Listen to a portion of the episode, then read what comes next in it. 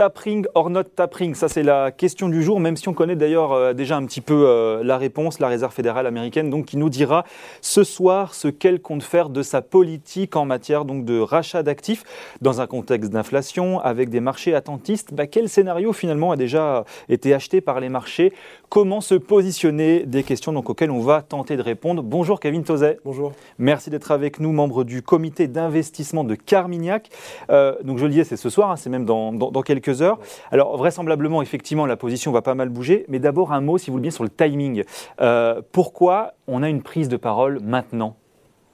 Alors, il y, a, des réunions régulières de la réserve fédérale. Euh, pourquoi est-ce que c'est aussi important euh, maintenant? Mais on sentait qu'on commençait déjà à préparer les esprits là. Oui, il y, a quand même, on va dire, une dynamique d'inflation qui nous a été vendue, en tout cas euh, poussé comme étant euh, transitoire, c'est quand même du transitoire euh, qui dure. Hein. C'est-à-dire que ça. Les, premiers chiffres d'inflation particulièrement importants aux mm, mm. États-Unis, c'était au mois de mars. On commence à douter de l'aspect transitoire de la hausse des prix là ben, douter, je sais pas, mais en tout cas, c'est du transitoire qui dure. C'est-à-dire que les premiers chiffres, c'était en mars. Ils mmh. vont rester euh, mmh. sur des, niveaux particulièrement mmh. élevés, entre 4 et 5 jusqu'à jusqu'à septembre euh, l'année prochaine au moins. Et jusqu'en même en 2023, on pourra avoir une inflation euh, au-dessus des, au des 2% Donc, ouais, il, y a un moment où il faut, il faut quand même il faut y répondre. ouais, sur ce qui est anticipé, hein, euh, ce, qui, était votre, votre bah, question. effectivement, le sujet, c'est alors, euh, et, on l'a dit d'ailleurs parce que même Jérôme Powell d'ailleurs avait commencé un petit peu à, se dire, il va quand même falloir qu'on s'y mette à, un moment donné, mhm. euh, justement à quoi il faut s'attendre Qu'est-ce qui peut être annoncé ce soir par la Fed? Alors, la question, c'est celle du tapering, hein, donc du de la réduction du rythme d'achat. Hein. pour rappel, euh, la Réserve fédérale achète euh, près 120 milliards de dollars euh, par, par mois, donc elle devrait annoncer ce soir la réduction de ce rythme d'achat. La question, c'est pas tant est-ce qu'elle va l'annoncer, c'est qu'est-ce qu'elle va annoncer, c'est-à-dire quand est-ce que ça va arrêter, quand est-ce que jusqu'à jusqu'à quand est-ce que ça va durer, et puis donc de fait, de fait ben, à quel rythme elle va réduire son rythme, son rythme d'achat.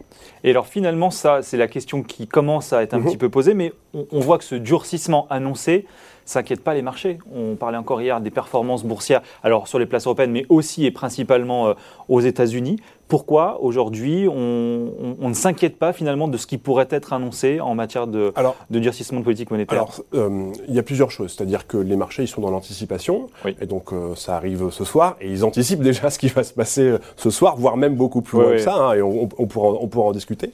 ça, c'est une, une, une, première un premier élément de réponse. Le deuxième, c'est que, voilà, euh, sans doute que les officiels, les banquiers centraux et, a fortiori, euh, ceux de la Réserve fédérale, gardent en tête aussi l'épisode de, 2013, hein, du, tapeur, du tapeur Tantrum, hein, qui avait, euh, on va dire, envoyé tous les actifs risqués dans le, dans le décor. Donc ce rythme de normalisation, hmm. il est largement téléphoné aujourd'hui. Et, qu'est-ce que finalement les, marchés ont déjà pricé là justement Alors, ce qui, ce qui, est anticipé et c'est on va dire cohérent avec ce qui nous a été indiqué hein, par les officiels de la Fed lors, des, lors de la dernière réunion, mmh. c'est que le rythme euh, d'achat, il va se réduire à peu près de 15 milliards euh, par, euh, par mois. Donc ça, mmh. ça va nous amener à une fin de ce programme d'achat à juin de, de, 2020. Donc sur 6-8 mois Exactement, sur, sur, sur, 8 mois, 120 hein. milliards, on en enlève, on enlève 15, 15, 15 tous les mois. Est-ce que c'est pas un peu court? Est-ce que c'est pas un peu rapide et ce que certains pourraient considérer comme violent Alors, ce qui est, ce qui ce qui est assimilé, euh, anticipé à la suite de ça, mhm. c'est que euh, dès la fin de ce programme d'achat, eh bien, on aura une première remontée de taux hein, au, mois, au, mois, de juin 2022 et ensuite une deuxième euh, d'ici la, d'ici la, la, fin de l'année. Mhm. Euh, est-ce que c'est pas un peu tôt? Alors, on peut aussi regarder, on va dire, l'autre côté de la médaille. Hein, le revers de cette médaille-là, c'est est-ce que c'est pas un peu tard? C'est-à-dire qu'on a des chiffres d'inflation, encore une fois, qui sont en train d'accélérer assez, assez fortement. Euh, une inflation qui est plutôt, elle, cyclique, mais aussi une inflation qui pourrait être plus durable. Que mais, mais surtout, est-ce que c'est pas un peu court, passer de 120 à 0 en 6-8 mois Est-ce que ça va pas être un peu alors, un peu trop rapide, c'est ce que certaines analyses commencent à dire. Alors, ce qu'on a vu, hein, pour, pour, le moment en tout cas, c'est qu'on a vu, on va dire, un repricing mm. très fort, une, une révision très hausse, euh, très fortement à la hausse sur quelle sera la trajectoire euh, des, taux, des, taux d'intérêt. C'est-à-dire que, pour rappel, il y a de ça à peu près un an, euh, les discussions qui pouvaient animer, on va dire, des opérateurs de marché, c'était un programme d'achat, un quantitative easing infini, qui s'arrêterait potentiellement jamais. Et aujourd'hui, on est en train de dire que, eh bien, ça y est, dans huit mois, on aura une première première, une première hausse de taux. Donc ça, c'est ce qui se passe aux États-Unis, mais il faut aussi regarder ce qui se passe un peu ailleurs. Mhm. Et là aussi, on a bah, une, réunion de la Banque centrale d'Angleterre cette semaine. on a là aussi des, anticipations de marché qui sont remontées mhm. très fortement. Mhm. C'est pareil en Australie, au Canada, même en zone euro. Hein, ce qui est anticipé, c'est qu'il y ait des remontées de taux en zone euro sur, les, sur, les 12-18 prochains mois. Donc on, on voit clairement que c'est un phénomène qui est, qui est global. Et, justement, pour le coup, la BCE, pour l'instant, disait attendre, essayer d'être dans une position un peu de patience, etc. Est-ce que ce qui va être annoncé ce soir et ce qui risque de se produire dans les prochaines semaines, ça va être de nature finalement aussi à précipiter d'une manière, euh, d'une certaine manière, un peu la décision de la BCE Enfin, euh, précipiter la, décision de la BCE, je ne pense pas. Hein. C'est-à-dire que la dynamique euh, américaine, elle est très différente de la dynamique européenne. On est aux États-Unis dans une situation, dans un marché de l'emploi qui est quand même relativement tendu. Il y a des chiffres d'inflation qui sont encore une fois particulièrement élevés, encore plus élevés qu'en que, en zone euro. Ce qu'il faut regarder ce soir, c'est clairement donc le rythme d'achat. Est-ce qu'il est augmenté, enfin le rythme de sortie, est-ce qu'il est augmenté euh, euh, ou pas euh, Ce qui est, semble le plus probable, c'est que, eh bien, il ne le soit pas. C'est-à-dire que justement, la Réserve fédérale se réserve ces six mois pour justement pouvoir voir ce qui se passe, avoir attendre d'avoir plus d'indications, plus de publications hein, concrètes sur, eh bien, quelle est la vigueur de l'économie américaine, la croissance, le chômage, l'inflation. Et là, faut se garder une forme d'optionnalité, c'est-à-dire que si elle était amenée à dire qu'elle allait euh, bah, sortir plus rapidement que ce qu'elle dit de, son programme d'achat, là pour le coup ça pourrait amener un peu, un peu plus de volatilité sur, euh, sur les marchés obligataires qui pourraient pour le coup venir, on va dire, euh, amener une forme de contagion vers les actifs risqués, ce qui n'est pas encore du tout le cas euh, aujourd'hui. Aujourd'hui. Alors, deux, puisqu'on est dans le scénario de, questions, est-ce que, un, ça va avoir des conséquences sur l'économie réelle? Euh, On a vu déjà que les emprunts immobiliers, de mémoire, commençaient les taux d'emprunt commencent à remonter un tout petit peu aux États-Unis.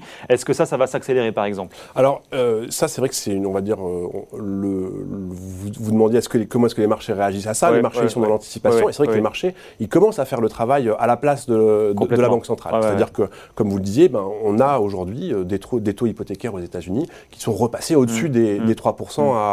à, à, 30 ans. Donc on voit bien que ce durcissement, il est en train d'être conduit euh, par, par, les marchés. Et oui, on va dire cette normalisation, hein, en tout cas cette, ce durcissement des conditions financières, bien oui, il doit peser, on va dire, il doit ralentir le rythme de croissance et notamment le rythme d'inflation. C'est bien la finalité d'ailleurs de, de, ce type de politique. Et ça va être de nature aussi à calmer un petit peu l'euphorie qu'il y a sur les marchés en ce moment, quand on voit des plus 5, plus 6 sur un mois là au Nasdaq notamment. Est-ce que ça, ça va aussi un petit peu calmer les marchés?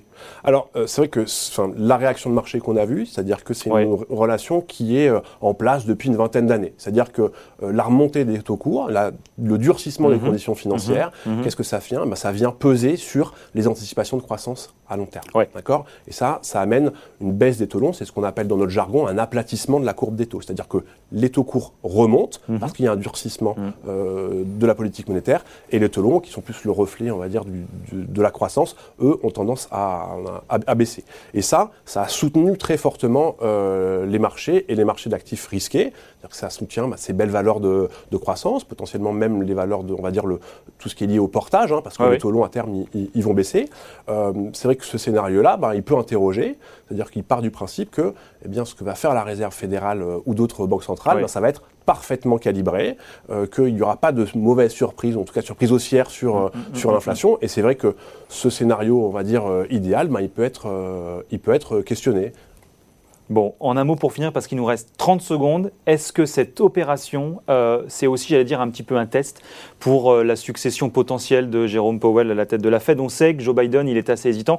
Il a d'ailleurs dit il n'y a pas très longtemps dans la presse américaine, il y a d'autres très bons candidats. Est-ce que là, Jérôme Powell, sur cette opération, il joue un petit peu sa place? Alors, je ne crois pas que ce soit sur cette opération-là euh, qui, joue, qui joue sa place. Hein, surtout si on regarde le bilan de Jean-Paul à la tête de la Fed. C'est ça. Après, oui, clairement, si ça ne devait pas bien se passer, ben, ce serait, on va dire, on va dire une croix en plus sur, sur, les différentes, les, différentes cases, à, cages à, à, cocher. Et encore une fois, il y a d'autres, candidats qui sont plus ou moins, on va dire, faucons ou plus ou moins colombes, hein, donc, vers plus ou moins de biais, biais accommodants. Bon, ce sera donc ce soir, et on en reparlera évidemment naturellement demain dans, dans Ecorama. Merci beaucoup, Guillaume Tauzet, d'être venu nous voir. Je rappelle que vous êtes membre du comité d'investissement de Carmignac dans Ecorama sur Boursorama.